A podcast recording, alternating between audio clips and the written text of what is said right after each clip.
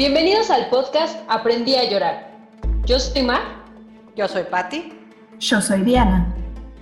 Porque lo prometido es deuda y nosotras prometimos que íbamos a tratar en estos primeros episodios de Aprendí a llorar sobre las telenovelas, las historias, mejor dicho, que compartieron tanto Angélica Aragón como Victoria Rufo. Ya hablamos de Mirada de Mujer, ya hablamos de Victoria, ¿te lo perdiste? Volvé al episodio 1, volvé al episodio 2 y te vas a encontrar todo nuestro análisis. Pero hoy, en este podcast, en este episodio, vamos a comenzar por una historia que en particular yo puedo decir es mi historia preferida. Es la historia de una mujer que ha pasado 20 años recluida en una cárcel en el extranjero, acusada de un crimen que no cometió.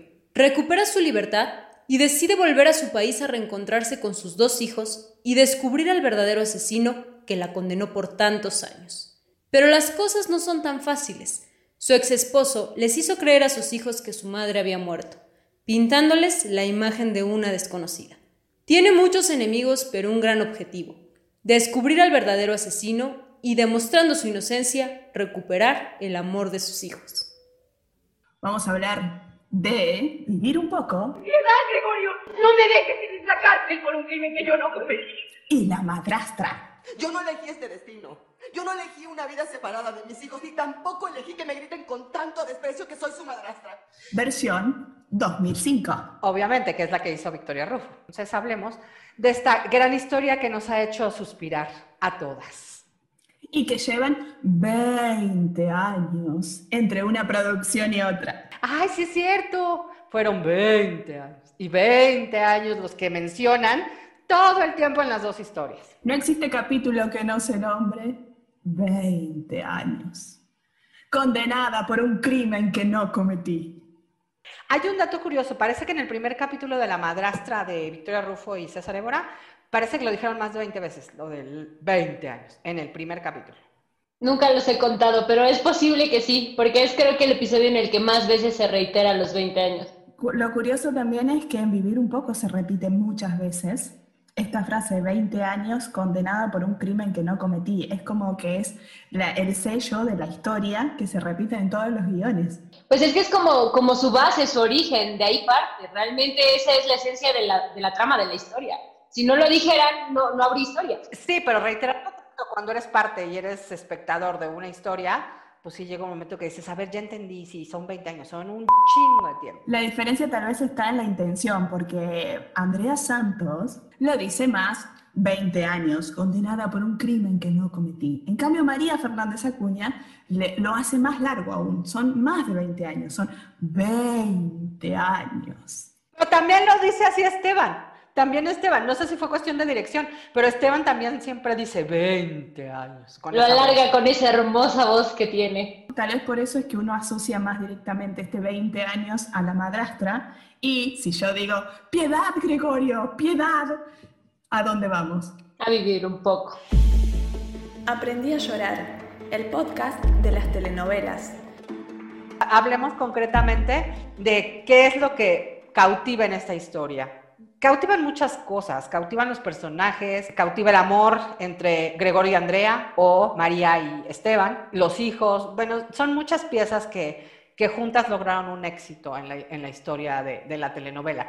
Pero yo siento que, digo, no sé, salvo lo que ustedes me digan, que vivir un poco es más drama, ¿no, Diana? Y acá se van más al melodrama, al, eh, como siempre, ¿no? En, en, las telenovelas más actuales y sobre todo telenovelas de Salvador Mejía y de En Mancuerna con la escritora Liliana Wood, son como más melodrama, ¿no? Más, más al, a, a, la cuestión de que no sea tanto, tanto el sufrimiento. No, espérame, pero yo creo que, que en esta ocasión la madrastra sí es una de, de, sufrimiento. Digo, sí tiene un tinte diferente de vivir un poco, pero sí se pasaron en tanto hacer sufrir a la pobre de María con, con los hijos. La verdad es que yo creo que de las que he visto de Salvador Mejía es una de las que más le ha tirado a, a tanto drama y a tanto sufrimiento de la pobre protagonista. Sí, lo que pasa es que vivir un poco está tratado más como un thriller no tanto como melodrama, como telenovela rosa, como el amor.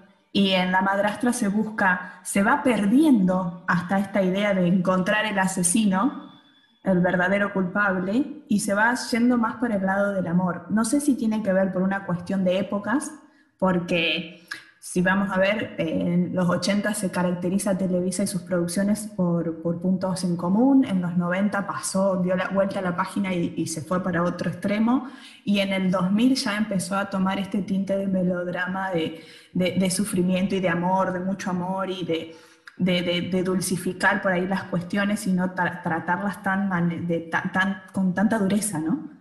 Sí, de hecho, yo siento que el objetivo de más de vivir un poco, no a lo mejor un objetivo que hayan pensado como tal los escritores, pero lo que se ve en la historia es que ella regresa a buscar más que justicia, venganza, porque ella sí regresa con mucho rencor. Gregorio es el que busca más, eh, le deja muy claro desde un principio que sí la ama y que quiere que le diga que lo ama, este, pero ella no, ella sí se va más al rencor y, y a la cuestión de venganza o justicia, pero yo lo veo más como venganza.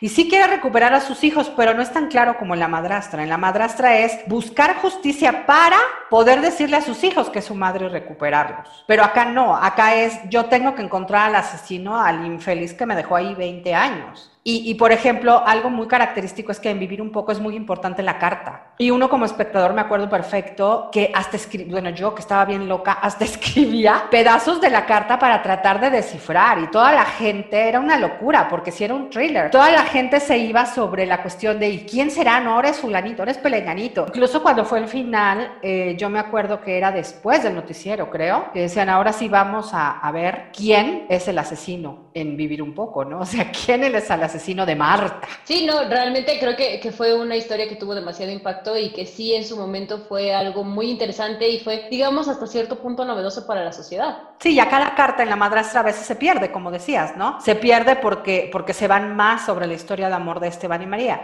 No sé si sea por el clic que se hizo entre, entre el personaje, entre los personajes de Esteban y María, o porque también hubo clic entre Gregorio y Andrea, pero, pero fue diferente, como que sí te ibas más como espectador, a que sí los quiero juntos, pero lo que quiero es descifrar la carta, ¿no? Porque incluso había que buscabas entre las palabras el nombre de quién era el asesino. Sí, no, y, en La Madrastra algo que ocurre mucho y que lo hemos platicado en muchas ocasiones aquí eh, entre nosotras es que la carta se perdía y de momento aparecía otra y otra y otra y otra y tenían como dúplica de la dúplica de la dúplica y eso era algo muy lógico, era una de las cosas o de las inconsistencias más marcadas de la historia porque decías, ya me imagino al muerto diciendo, bueno, por si pierden esta, les hago otra más, y por si pierden esta, les hago otra más. O sea, eso era imposible. No, no hay un muerto que te deje una carta y diga, le voy a sacar copia. Claro que no. Entonces, creo que eso era parte, pues, interesante y hasta cierto punto hasta cómica, porque dices, en la vida real eso jamás ocurriría, eso es demasiada ficción.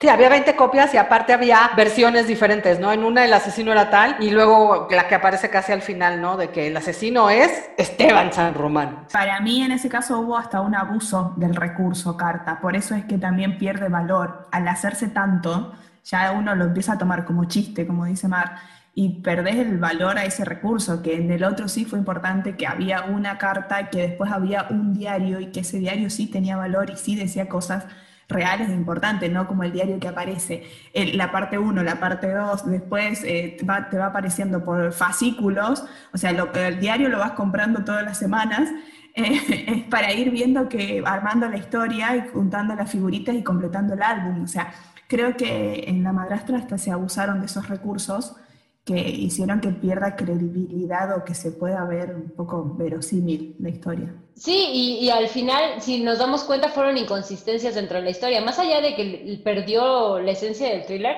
fueron inconsistencias muy marcadas dentro de la historia, porque empieza con lo del diario, cuando se lleva eh, eh, María a todos a la cabaña, spoiler alert, cuando se los lleva a todos a, la cabaña para decirles que tiene el diario, que conoce los secretos y demás, que ellos empiezan de cierta forma a voltearse contra los demás, pasa, regresan de la cabaña y se olvidan de eso, pasa desapercibido, hasta que se pierde la página cuando le roban el diario a, María, eh, pierde algunas de las páginas y vuelve como a nacer esta parte del diario de Patricia y nuevamente pasa la solución de ese problema y se vuelve a perder por completo. Entonces no es consistente ni sigue una línea durante toda la telenovela que puedas decir, no, pues sí, el diario es importante, el diario tiene que buscarlo. Llega un punto en el que va perdiendo la línea o el objeto que buscaba con ese, ese recurso. Como dice al final es un abuso y como que lo hacían para tratar de regresar al thriller, pero no lo lograban porque les ganaba, como decíamos, el, el lado del amor, ¿no? Como que esa parte es lo que, lo que más explotaron y a lo que más se enfocaron en la madrastra. Pero lo que nadie se dio cuenta que apareció al final fue un video, que ese video tenía toda la respuesta a las preguntas de María. Que aparte de todo el camarógrafo era buenísimo, porque siguió cada momento, eh, lo hubieran llamado de testigo, por Dios. Y aparte cortes, o sea, cortes, ¿cómo? Hasta cortes había dentro del video y dices, no te pases, o sea, el video súper producido que nunca nadie encontró. Y realmente el, el diario yo siento que, que fue como un recurso solamente para que María supiera quién era realmente Patricia. Porque aparte digo, era absurdo que en un diario encontraras pistas del asesino cuando pues no sabes que te van a asesinar, ¿no? Sí, yo creo que ahí eh, el enfoque de la madrastra debió ser que, que, ese diario solamente sirviera para que María descubriera quién era y como la catapulta para que Leonel se enterara de que María tenía algo que ver en todo ese rollo que había de mentiras y de cosas pero no enfocarlo a que a partir de ahí yo iba a saber quién era el asesino. Claro que no, porque pues sí, como bien dijo ella en alguna de las escenas, todos tenían motivos para matar a Patricia. Sí, pues la morra era súper mala onda y con todo el mundo se llevaba mal y a todo el mundo andaba amenazando. Claro que todos iban a tener motivos, pero no por eso todos lo iban a matar. Ahí la cuestión es que, que es, finalmente todos tenían un motivo para matarla todos, ¿no? Ese es, ese es, digamos, que el objetivo principal del diario, el saber que todos, de alguna manera, tenían un motivo para asesinarla, menos María, menos Andrea. Y yo lo que quería destacar es que, viste que vos al principio dijiste que eh, Andrea como que tiene más la venganza puesta en sí, eh, se nota desde el momento de la cena, desde que ella se presenta ante todos, se nota la diferencia entre Andrea relacionada con el resto y María relacionada con el resto. O sea, Andrea cuando llega, que los reúne a todos en el hotel, como esta amiga de Francia que viene, que los quiere volver a ver para darles la sorpresa, cuando vuelve a México, se presenta así, con una manera muy sutil, pero con un hilejo de venganza y de sentir que los está dominando a todos, pero suave y con indirectas y muy irónica, que eh, a María la presentan muy diferente, o sea... Es espectacular la entrada. Abre las puertas y ese contraluz y ese humo que va por atrás, eh, es como hasta más teatral lo veo a, a ese ingreso. Ya me imagino que, que, no ubiquen con la contraluz a una persona en una cena en la entrada a distancia. Digo, los primeros que están sentados en la mesa cerca de la puerta son Daniela y Demetrio. Evidentemente, cuando se abren las puertas debieron de ubicarla, debieron de haberla visto, pero pues tenían que hacer el drama. Aparte se ve espectacular de pies a cabeza la mujer, ¿no? Pero sí, la descubrían, nos llegaba otra frase clásica de esta telenovela que es, ¿eres tú? Sí, soy, soy yo, yo, María, María tu, tu, peor, peor pesadilla. pesadilla. Eso, quería tomar la lección a ver si se la sabían. Además, el diálogo completo, desde que, desde que le empieza a narrar quién es la supuesta sombra a Esteban, es una delicia. Es una de, para mí es una de las escenas más bonitas que tiene la, la novela, porque aparte de todo, me encanta que la neurona abandona a Esteban y todavía se hace como el que está pensando quién puede ser, ¿no? Si juraste ante el altar, güey, ¿quién más pudo jurarte ante el altar? Sí, sí, sí, es una delicia, pero sí es muy obvio, o sea, como dices tú, la neurona lo abandonó, o más bien estaba en periodo de negación, de no, no eres tú. ¿Quién se iba a imaginar que de Aruba a miles de kilómetros de distancia iba a llegar al hotel de esa manera? María, tu peor pesadilla. Yo soy Patricia. Yo soy Diana. Y yo soy Mar. Y esto es Aprendí a llorar. Que finalmente yo siento, no sé, en mi punto de vista, el personaje de, de Andrea es, es más calculadora, porque, porque María como que se armaba de valor enfrente de ellos y después se derrumbaba sola, como que decía, chin, o sea, lo que tengo que hacer por recuperar a mis hijos, pero realmente su alma noble ganaba. En la de Andrea, insisto, se, eh, tenía todo el rencor y era más vengativa y era más calculadora que María. No sé, ese es mi punto de vista. Sí, que hasta ahí yo creo que, bueno, seguimos ¿no? con esto de los recursos. Creo que este, usaron, tomaron este recurso que tiene Victoria, esta facilidad de llorar y de, de ser, buscarla siempre como madre abnegada y, y, que entrega todo siempre por sus hijos, que marca la diferencia con vivir un poco con Andrea, pero hasta porque Andrea marcó diferencia con su versión original también. O sea, si hablamos del abanico de versiones que tiene la madrastra, en este caso, Andrea Santos es una particularidad entre, toda, entre todo el resto. Eh, por ahí en ese caso, María es más parecida a, Marcia, que fue la original, y, Andrea es más, eh, eh, se, la toma diferente, pero no sé si porque tiene que ver con una cuestión de thriller o a lo mejor hasta como propuestas de las mismas actrices, ¿no? Como busca uno el recurso de formar su personaje. O quizás también cuestión de dirección o de guion. Incluso Gregorio, en, Vivir un poco, siempre, siempre está detrás de ella diciéndole que la ama. Incluso cuando habla con, con Rogelio, que en este caso sería Leonel, en la madrastra, Gregorio habla con, con Rogelio y le dice, yo nunca sacrificaría mi vida casándome con alguien que no amo porque le dice él, te está sacrificando por mí para que yo no cometa el error de seguir enamorado de, de, ella. Y le dice, no, yo jamás, jamás me casaría para sacrificarme. Y entonces Rogelio le dice, entonces quieres decir que estás, que sí amas a Andrea, y este se hace loco, ¿no? Así como de, ay, mira, 20 pesos, ¿no? mira la luz. Pero finalmente él siempre tiene muy claro que la ama y no lo calla ni ante ella ni ante nadie como acá. Cosa distinta que en la madrastra, ¿no? Que la madrastra él siempre se niega y ante todos dice, no, es que no, no es así. Creo que solamente de los primeros capítulos, también en una conversación con Leonel, sí llega a tocar el tema de que sí, todavía tiene sentimientos por ella y demás, pero más adelante se lo pregunta a Alba, se lo pregunta a Fabiola, se lo pregunta a Daniela, se lo pregunta a todo el mundo y siempre dice que no. Bueno, Esteban se lo niega hasta María en esa maravillosa escena de ¿no sentirías nada si te beso? Esa escena es una de las más bonitas que. Para mí hay otra cosa como que queda desdibujada en la madrastra, es este recurso del tercero en discordia, Rogelio y Leonel. En Vivir un poco está como tomado más serio y hasta más extenso, si bien em, la historia tiene menos capítulos, o sea, en, cantidad de capítulos tiene lo mismo, pero cada capítulo duraba 20 minutos. En La Madrastra duran 45. Eh, la historia es más corta, entonces a lo mejor ahí se puede sostener un poco más esta, esta cuestión del tercero en discordia como el hijo de la, la que estuve acusada de asesinato, pero que en la madrastra se pierde, o sea, llegó al día de la boda y se perdió. Eh, Lionel es como que entendió que no se puede fijar en la, en la esposa del que él considera como un padre y se corta. No es un recurso que se pueda sostener y de hecho se vuelve uno de sus mejores aliados. Sí, pero acá Rogelio sí insiste, insiste que por qué no puede estar enamorado de, de esa mujer le sigue despertando los celos a, Gregorio. Sí, yo creo que aquí es, ese papel de despertar los celos y demás llega con Luciano y más adelante con Gerardo, que al final también es, es un tercero en discordia muy vago y muy extraño, porque de hecho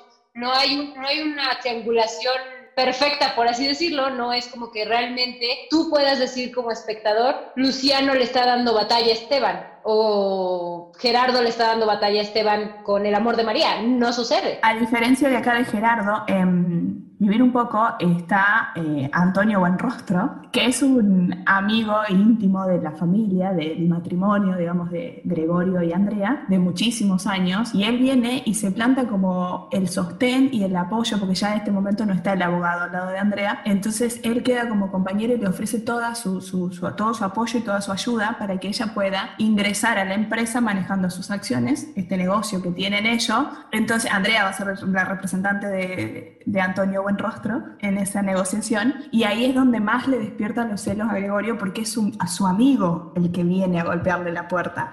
En cambio, en la madrastra tomaron a un tercero, X, que llega de afuera y con esta cuestión más hasta de adolescente por ahí, si se quiere, en esa relación, en esos celos. Bueno, es que la madrastra, hasta la piedra se enamora de María. O sea, ahí todos se pelean por María. Sí, de verdad, ahí todos se pelean por María. Acá no es tanto. Y de hecho, hasta Gregorio se enoja porque le dice, ¿por qué no soy yo el representante? ¿Por qué? O sea, tendría yo más derecho de ser el representante. Y sí, empiezan unos celos muy fuertes que él no disimula. O sea, eh, en, en vivir un poco los celos de Gregorio nunca los disimula y siento como que hasta a veces Andrea los ignora, porque acá María los disfruta y los provoca porque los disfruta, porque lo ama y porque tiene muy claro ella que quiere volver con él. No, y que le duele, que no, que no lo soporta. En vivir un poco siento que no tanto, o sea, que, que la cuestión del amor sí, o sea, es así como de, ah, sí, güey, sí me amas, sí, chido, yo también, pero, pero quiero vengarme, así que no me distraigas de mi foco, yo me voy a vengar y, recuperar a mis hijos, aunque también hay una parte en la que Gregorio me acuerdo que le dice a Andrea que si va a decir que son sus hijos, que tienen que ser los tres. Y ella le dice, no, es muy lindo Aldo, el chiquito, pero no es mi hijo. Y se lo deja súper mega clarísimo. Pero al final tiene un cambio que es excelente, que después lo vamos a tratar en, cuando hablemos de las escenas, que hay una escena crucial que hace que ella cambie de visión y lo tome como hijo Aldo, es, es hermosa, una escena de, para mí de las mejores de vivir un poco. Lo que quería decir de los celos de, de Gregorio, es que ella los toma para poder sentirlo más inferior a él, sentirse con más poder y así de vengarse, gozarlo. Sí, es un arma. Eh, claro, entonces no lo toma, no se regocija de los celos, sino que son alimento para su venganza, para su, su, su rencor, su dolor. Mientras que en la madrastra no, en la madrastra, como ya bien dijo Patty, ella lo disfruta y en algunas ocasiones incluso lo sufre. Eh, ya lo hablaremos también cuando las escenas, pero hay una escena precisamente de la llegada de Ana Rosa a comentar una noticia que nadie sabía y que ella de verdad arde en celos de pensar que, que, Esteban haya estado con otra mujer, ¿no? Entonces, yo creo que aquí, como bien han dicho, eh, el enfoque era más a, al amor, el enfoque era más a, a, esa pareja por lo mismo de Vic y de la buena química y relación que hubo, que eh, yo me imagino los productores y la escritora decidieron eh, darle un enfoque más fuerte a eso que al thriller, porque tal vez el thriller no les iba a funcionar de la misma manera que había funcionado con Vivir un poco. Sí, tal vez por la época, por las necesidades del, de, de, del público al que llegaba, en el sentido de que queremos ver sufrimiento o queremos ver amor, por escuchar, pero aparte, o sea, no dejemos de lado que el final de Vivir un poco sí se escucha al público en el sentido de que la pareja no iba a terminar junta, pero fue tan el clic que hacen eh, Andrea con Gregorio que terminan yéndose juntos. O sea, no hay boda múltiple como hay en La Madrastra, pero ellos se terminan. En el final ves cómo salen los dos juntos y se escribe el fin eh, con un beso de ellos dos, o sea, dándole el gusto al público de ver la pareja protagónica junta, pero mientras tanto había sufrido toda la novela esperando que ella lo perdone y que en un momento hasta te daba la, la idea, te daba que vos pensabas que decía, no, estos terminan separados. Y dice, no, y se va Gregorio, y la abandona, y no, y la deja con los hijos. De hecho, ese es, ese es el, uno de, los grandes, de las grandes diferencias, ¿no? Que Aquí el público quiere verlos juntos todo el tiempo y no los ve. Y en, en, La Madrastra, Esteban y María sí disfrutan mucho la pareja, cuando ya finalmente se reconcilian. Tienen momentos especiales entre ellos, cómo eh, va evolucionando poco a poco de decir Esteban de no quiero nada con esta mujer a quiero todo contigo, básicamente, ¿no?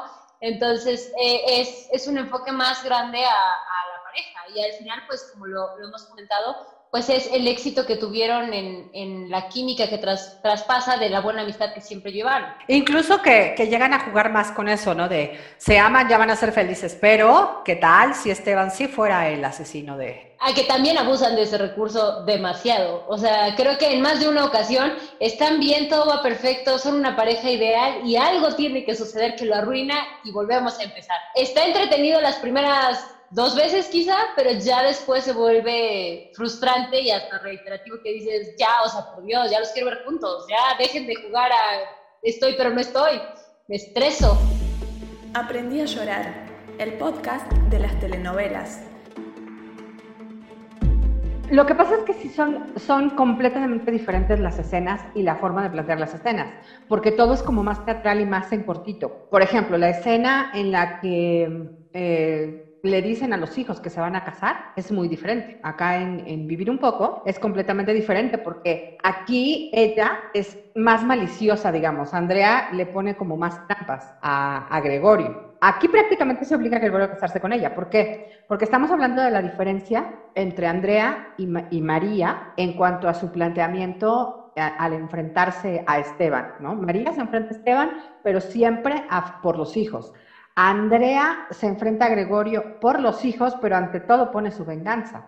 Porque cuando la amenaza de que si no se casan va a decirle a los hijos la verdad, Gregorio dice, no me voy a casar contigo, llama a los hijos y Andrea ¿qué hace? Les dice, qué bueno están aquí chicos, fíjense que su papá me acaba de decir que me ama y que se quiere casar conmigo. Ahí hablas con ellos y ahí te los dejo y se va. Por eso, ella goza, ella goza con el sufrimiento de, de, Gregorio. Y lo manipula de una manera impresionante. A todos, a todos, hasta se ve en el momento de la cena, como te decía, o sea, ella siente que los tiene en sus manos y goza desde, desde esa venganza, ese rencor que tiene dentro, que es más, mira, me voy a adelantar, cuando ella descubre quién es el verdadero asesino, es que le dice al padre benigno, ahora sí, se acabó la venganza, aquí está la madre que va a recuperar a sus hijos. Recién ahí ella misma se ve como madre, o sea, hasta ella te está diciendo que acá termina la venganza, a diferencia de María, que María siempre puso que es el amor de sus hijos lo que la mueve a ella por recuperarlos, por siempre es ese motivo a levantarse todas las mañanas. Claro, y, y, en el caso de María, pues es toda la novela por los hijos. Como dices, con lo de Andrea, es toda una novela de venganza y unos pocos capítulos en los cuales dice, soy mamá. Ahí el planteamiento es completamente diferente y el enfoque. Al final cada una tiene un tinte de mamá, pero una más profundo que el otro. Aparte los diálogos son más intensos. Digo, insistimos, no es que sea Angélica Aragón más intensa, y, sino que la cuestión es, es por la época quizás, ¿no? Por la época de la telenovela. Estamos hablando de 1985. Estamos hablando de otro tipo de cosas. Por ejemplo, cuando están hablando de esto de si me caso, te casas conmigo, no, no me caso contigo, ahí Gregorio, o sea, Gregorio es muy, ¿cómo les diré?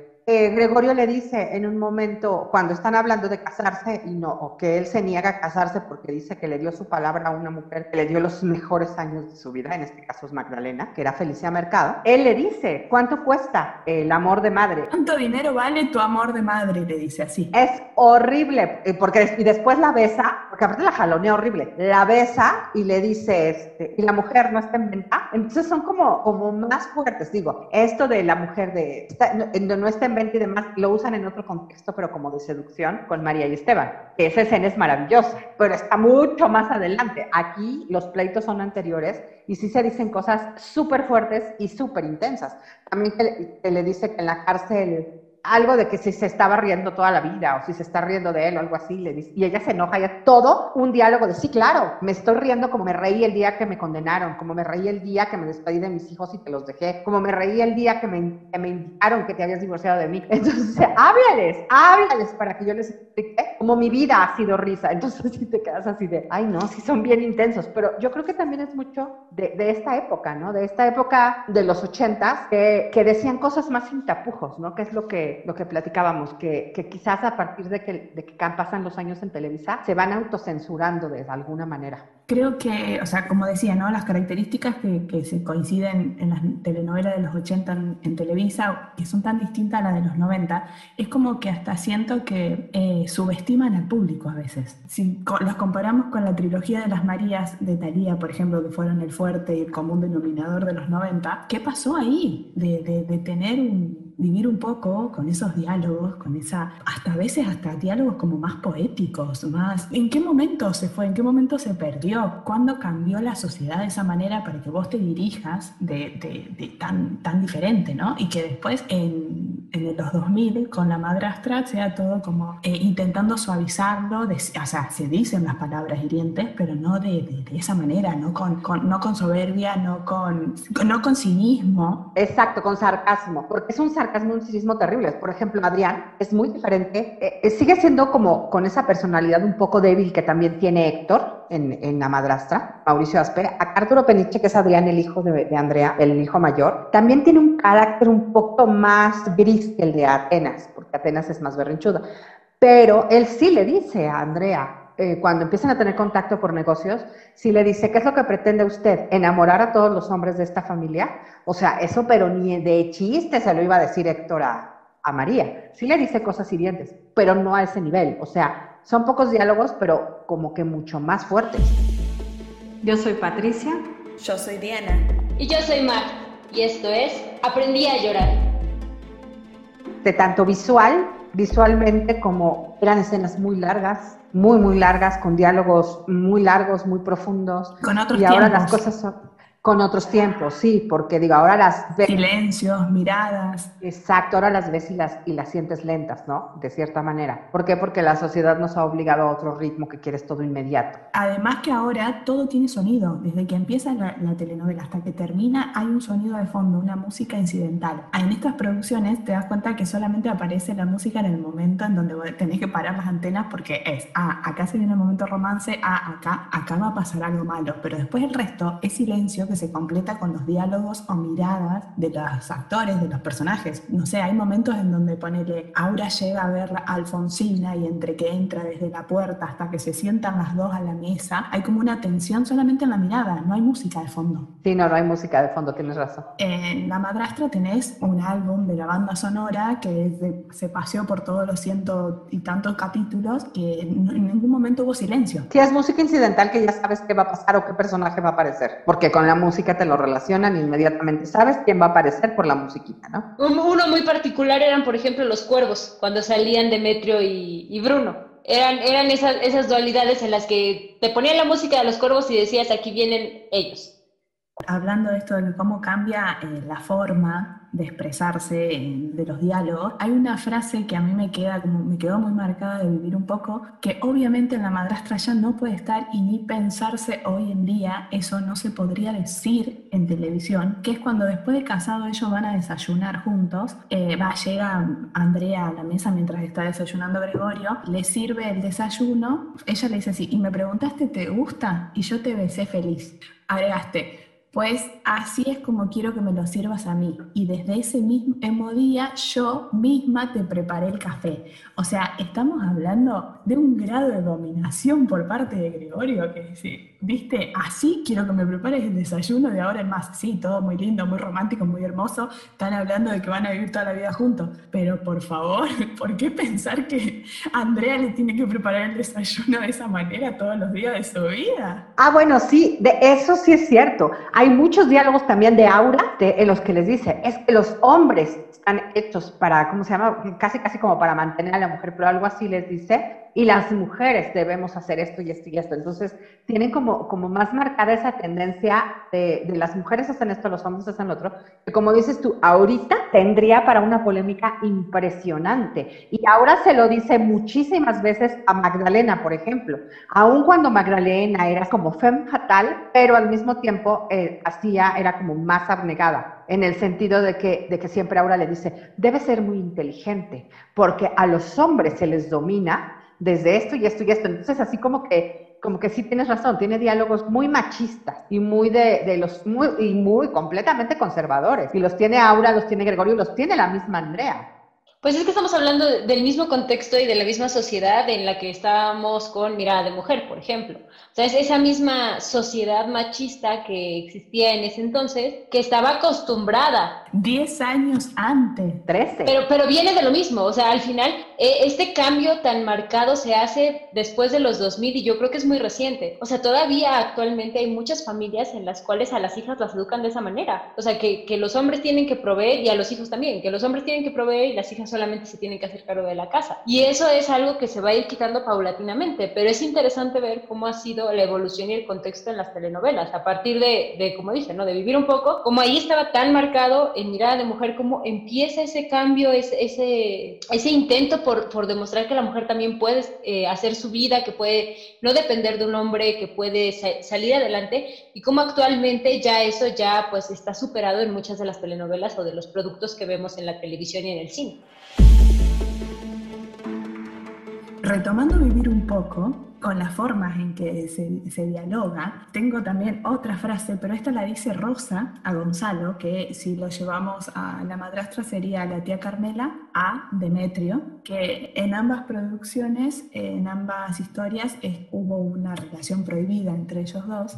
Entonces Rosa, después de tanto dolor de muchos años, le dice a Gonzalo, si el sufrimiento mata, Dios te dé mucho sufrimiento y una muerte lenta, así estaremos en paz. Ay, sí es cierto, es buenísimo, buenísimo. Aparte porque siempre es dulce, muy dulce a Rosa. Y cuando se le enfrenta, y esa es la mitad de la novela, o sea, bueno, no, al principio. El carácter y el contexto de Rosa es muy diferente a la tía Carmela. La tía Carmela es... Lo máximo. Es lo máximo, pero es siempre sumisa, no, no tiene un corte como si lo tiene Rosa. No, la tía Carmela sí tiene un corte al final de la telenovela. Pero cuando ya se entera que ella es la mamá de Ángel. Pero al final tiene ese cambio. No es como que se mantuvo así hasta el final sumisa, sino que al final tiene un cambio. Otra vez volvemos a lo mismo, enfocado como toda la trama de la, de la madrastra al tema de porque soy mamá, protejo y quiero a mis hijos y puedo hacer lo que sea, ¿no? Que esa es como la línea que sigue realmente la historia. Aprendí a llorar, el podcast de las telenovelas.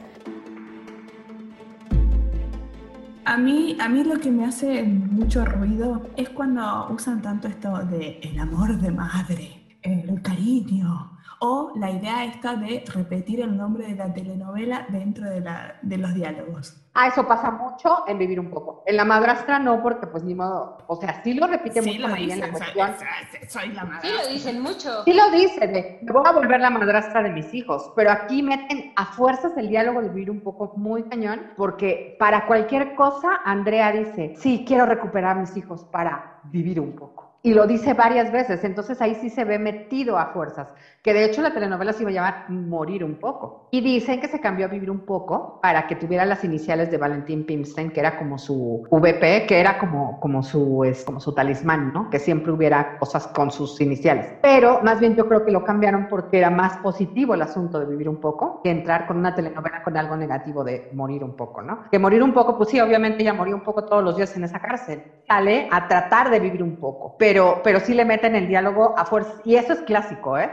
En Abrázame muy fuerte también a cada ratito. Ven, abrázame, abrázame muy fuerte. Bueno, a mí, me- a mí me hace muchísimo ruido eso, que, que lo vi en estas, eh, en estas producciones que estamos hablando ahora, porque no pasó tanto en, ni en Mirada de Mujer, bueno, y en Victoria no había manera, salvo que le diga el nombre. Y, y lo que dices de que siempre son mamás abnegadas, pues sí, porque es mucho como, como el, el jalar a ese tipo de público de las mamás que dan todo por sus hijos. Amas de casa. Exacto. Pero hay necesidad de decir cuánto dinero vale el amor de madre. Ay, porque en este abrazo de madre que te doy, el cariño de madre. Ay, eh, bueno, ahora me felicitas como una madrastra, pero también podría, sí, podría darte un beso de madre, aunque no sea tu madre. También la madrastra tiene diálogos muy intensos, digo, o sea, también María, María también tiene diálogos súper intensos, nada más que la cuestión es que María siempre, siempre está diciendo que eh, para ella la mujer murió, la que está aquí es la madre, pero cuernos, o sea, con sus actos dice cosas diferentes. Andrea no, Andrea sí de plano dijo, a la fregada y todo el tiempo está pensando en su venganza y a partir de la venganza recuperar a sus hijos, ya en, en un segundo contexto. Pero María siempre está hablando de recuperar a sus hijos, del amor de madre, etcétera, pero la verdad, cada que se le acerca Esteban dice, no, pues como que no se murió la mujer, como que lo voy a pensar un poquito. Como que sí quiero todo contigo. Es que sí, o sea, aquí, aquí no lo dejan completamente de lado, porque, porque si pensamos, eh, acá, como tú, de- como tú decías, Dianita, eh, Andrea, llega un momento en que dices, se va a acabar la telenovela y juras que jamás en la vida va a perdonar a Gregorio y que lo va a sacar de su vida inmediato y para siempre. Pero con María, no, o sea, con María siempre está en el, no te quiero, pero todos sus actos lo hacen completamente lo contrario. Y Esteban, desde que descubre y acepta que ama a María, pues ya se desvive por ella, aunque hace sus estupideces como todos, pero se desvive por, por y sobre todo porque María lo super saca de onda, ¿no? O sea, un día le dice que sí, al otro día le dice que no, un día lo besa, luego lo manda a la fregada, entonces, pero, pero yo siento que esa parte, ese manejo de, de- de la pareja de, de Esteban y María, de sí te amo, pero no te amo, es lo que hizo que, que se enganchara tanto, aparte de la química que hay entre ambos es lo que hizo que se enganchara tanto la gente en esa relación y que, y que fuera de sí, recupera a tus hijos, pero no sueltes el tema, por favor. Y, y que fuera una frustración cada vez que empezaban a tener una racha de estabilidad entre ellos y algo sucedía principalmente con Ana Rosa y lo volvía a fastidiar todo o con algo que tuviera que ver con el asesino.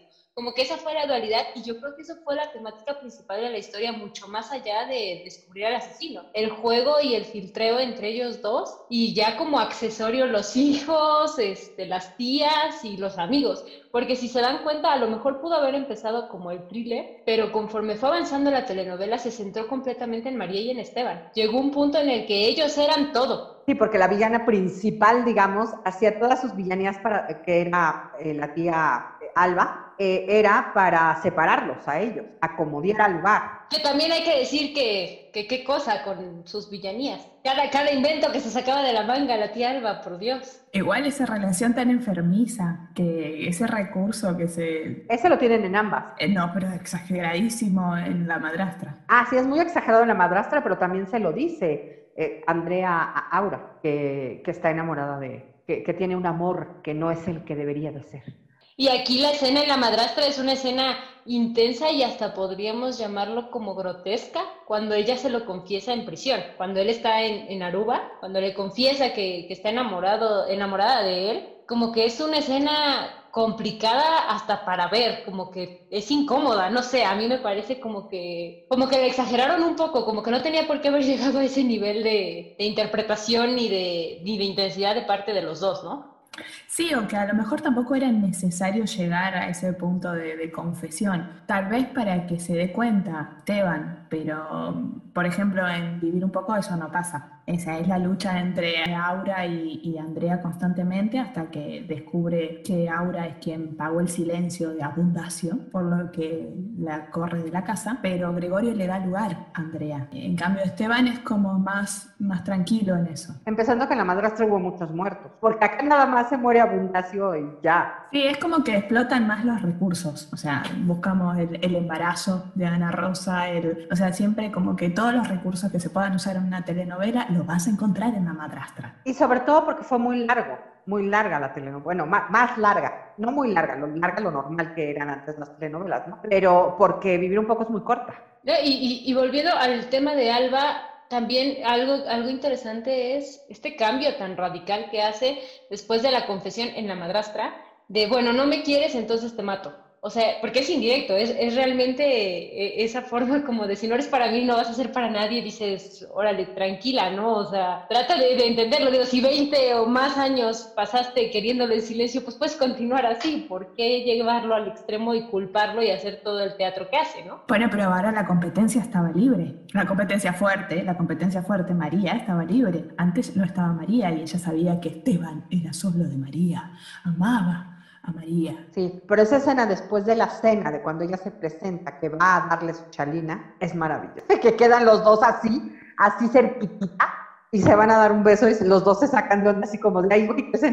Sí, me recorrió una electricidad que no debía de haber pasado. ¿Qué está sucediendo? En Vivir un poco no está la escena de la Chalina en, en, la habitación, pero sí está la escena donde ella vuelve a buscar su cartera, creo, y está Gregorio y entonces le dice, esto es lo que buscabas. Y se extienden mano con mano, caricia con caricias y, miradas con miradas y todo así como más, todo siguiendo el lenguaje de esa escena, así como en, ese, en esa cuestión de de que con una mirada ya te estoy diciendo, acá te tengo en mis manos, sea por amor o sea por venganza. Y ahí Gregorio es como que, te das cuenta que sí, que ya está, listo, volvió, retrocedió, no, no es que está embroncado, la quiere y chao, vale madre, casamiento con Magdalena. Aquí en, La Madrastra es diferente porque es un vaivén de decisiones en cada uno de los personajes. Eh, tanto María como de Esteban. Otra escena que a mí me parece formidable de, de La Madrastra es cuando están caminando en, en el parque eh, ahí alrededor de la fuente que se detienen cuando la va a ver al hotel y empiezan a platicar y Esteban le dice que aplaza la, la, boda por ella, que ya no se va a casar, pero, pero la forma en que se lo dice, que le dice, ¿quieres saber cuál es el motivo? Y ella sí, sí quiero saber, como que muy, muy gallito, dice, tú, tú eres el motivo y la desarma por completo, ¿no? Es, esa la línea en la que va toda la novela. De tantito te doy entrada, tantito te detengo. Que aquí la, la diferencia, a lo mejor principal, es que María se envalentona, hace las cosas y después se desarma. No, no tanto que se arrepiente, sino como que dice, ching, ¿cómo tuve el valor? ¿Cómo tuve la fuerza para hacerlo? Y siempre está diciendo, ching, ojalá las fuerzas me alcancen para seguir en esta actitud. Como que te dejan muy claro de, tengo esa actitud de venganza, de ser fuerte, pero no soy tan fuerte. Te muestra de cierta forma un lado humano, porque así somos los individuos. Sí, la dejan más vulnerable Andrea siempre está estoica, pocas veces tienes esa muestra de debilidad, digamos. Incluso a mí me parece algo muy chistoso, es que en Vivir un poco creen que Silvana, que en este caso una madrastra es Vivian, acá en Vivir un poco creen que Silvana, Silvina, no es Silvana, Silvina es su hija. Llega a preguntar alguna vez Gregorio y le dice, ¿es tu hija? Silvina es tu hija, que dices, ay, no seas absurdo, o sea, 20 años estuvo en la cárcel, ¿cómo va a ser su hija? Me parece interesante y diferente, pero dices, no manches, o sea, el Espíritu Santo, ¿qué? Bueno, no, porque se lo plantea diciendo también como que pueden ser hermanos con Adrián, que hay que tener cuidado. Sí, pero es absurdo. ¿Por qué? Puede haber quedado, puede haber estado embarazada cuando entró a la cárcel. Sí, sí, ese, puede ser el argumento, pero al final tampoco tenía mucho sentido en la estructura. Sí, no, no tenía sentido, pero sí lo, lo hacen como para que no se enamoren Adrián y Silvina, ¿no? Pero aparte son los miedos que Gregorio tiene. Ahí muestra más vulnerabilidad por Gregorio que por Andrea. Y la mendiga conciencia, porque hay que ver que, que, Gregorio sí es papá de Aldo, Esteban no es papá de Ángel. Esa es la gran diferencia. No, yo creo que hubiéramos linchado a los escritores si nos hacían eso en La Madrastra. No, no, yo, yo hubiera sido una, una televidente indignadísima.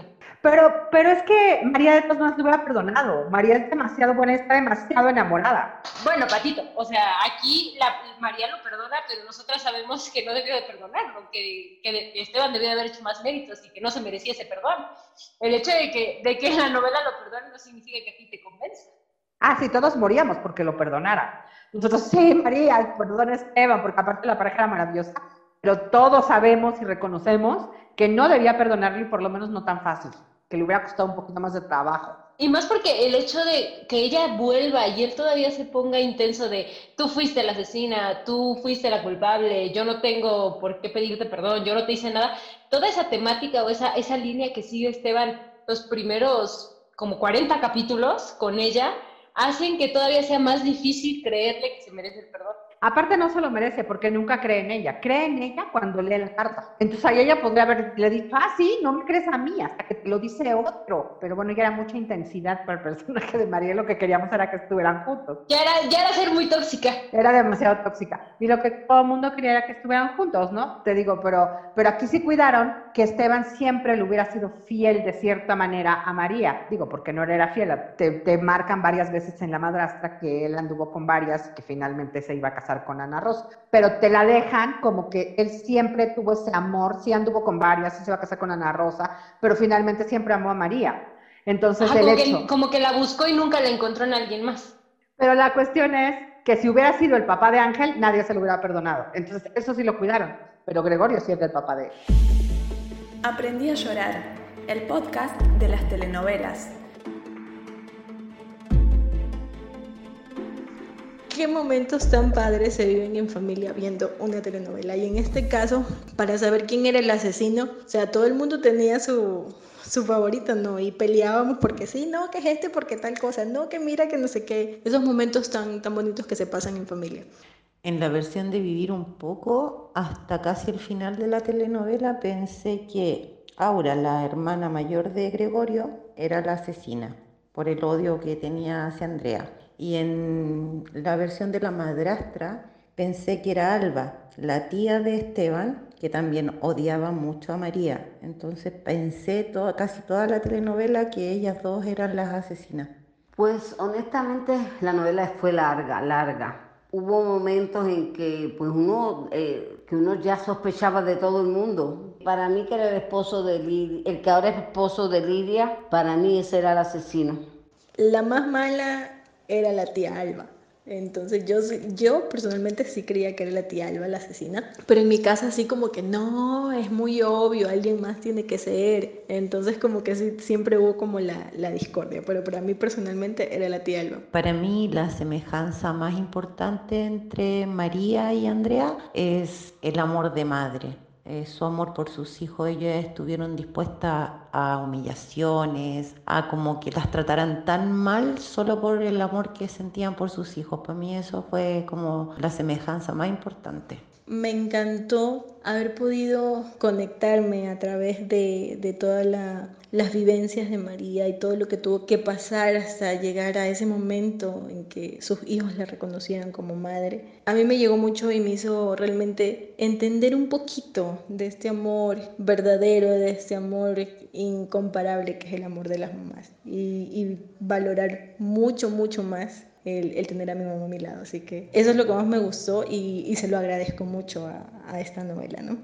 La verdad, me gustaron mucho las dos versiones, pero si tuviera que escoger, me quedaría con la de María la verdad es que como pareja protagónica me quedo con María y Esteban, eh, porque Andrea, eh, o sea, la actriz me encanta, pero creo que el personaje de Gregorio no me gustó tanto. En cambio, Esteban, eh, no, él me encanta. Entonces me quedo con María y Esteban.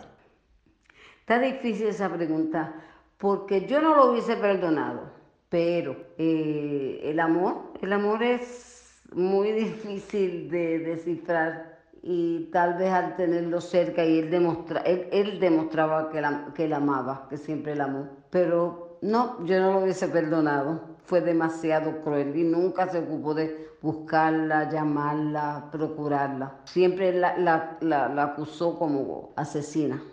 María tenía que perdonar a Esteban porque el amor realmente puede hacer todo eso, el amor realmente puede hacer ese milagro y yo personalmente no amándolo mucho con tanto sufrimiento, con tanto dolor, no los habría perdonado a ninguno de los dos, independiente del amor que había. Me hubiera gustado ver un nuevo bebé, un, un nuevo hijo de, de, esta pareja para que pudieran vivir la experiencia que les fue arrebatada hace tantos años, ¿no? Se perdieron 20 años del crecimiento de sus hijos, entonces creo que hubiera sido maravilloso que hubieran podido tener un un, nuevo hijo y, y, vivir esto, esto tan bonito que les fue arrebatado. Lo que menos me gustó o lo que más odié de ambas historias fue el maltrato de los hijos hacia Andrea y hacia María. Eh, principalmente de sus propios hijos, porque em, los, los, personajes de Angelito y de, em, ay no me acuerdo cómo se llamaba el niño, de Vivir un poco, em, ellos las trataban con, con mucho amor, con mucha dulzura, pero sus propios hijos las trataban muy mal y eso no me gustó. Aprendí a llorar, el podcast de las telenovelas. Les dejo, les dejo una pregunta para cerrar este episodio y, me la contestan en el próximo. ¿Cuándo creen ustedes que está el cambio en Andrea y cuándo está el quiebre en María? Lo veremos la próxima semana. Yo soy Patricia. Yo soy Diana. Y yo soy Mar. Y esto es Aprendí a llorar. Si tienen tele, ahí se ven. Si escuchan podcast, ahí nos encontramos.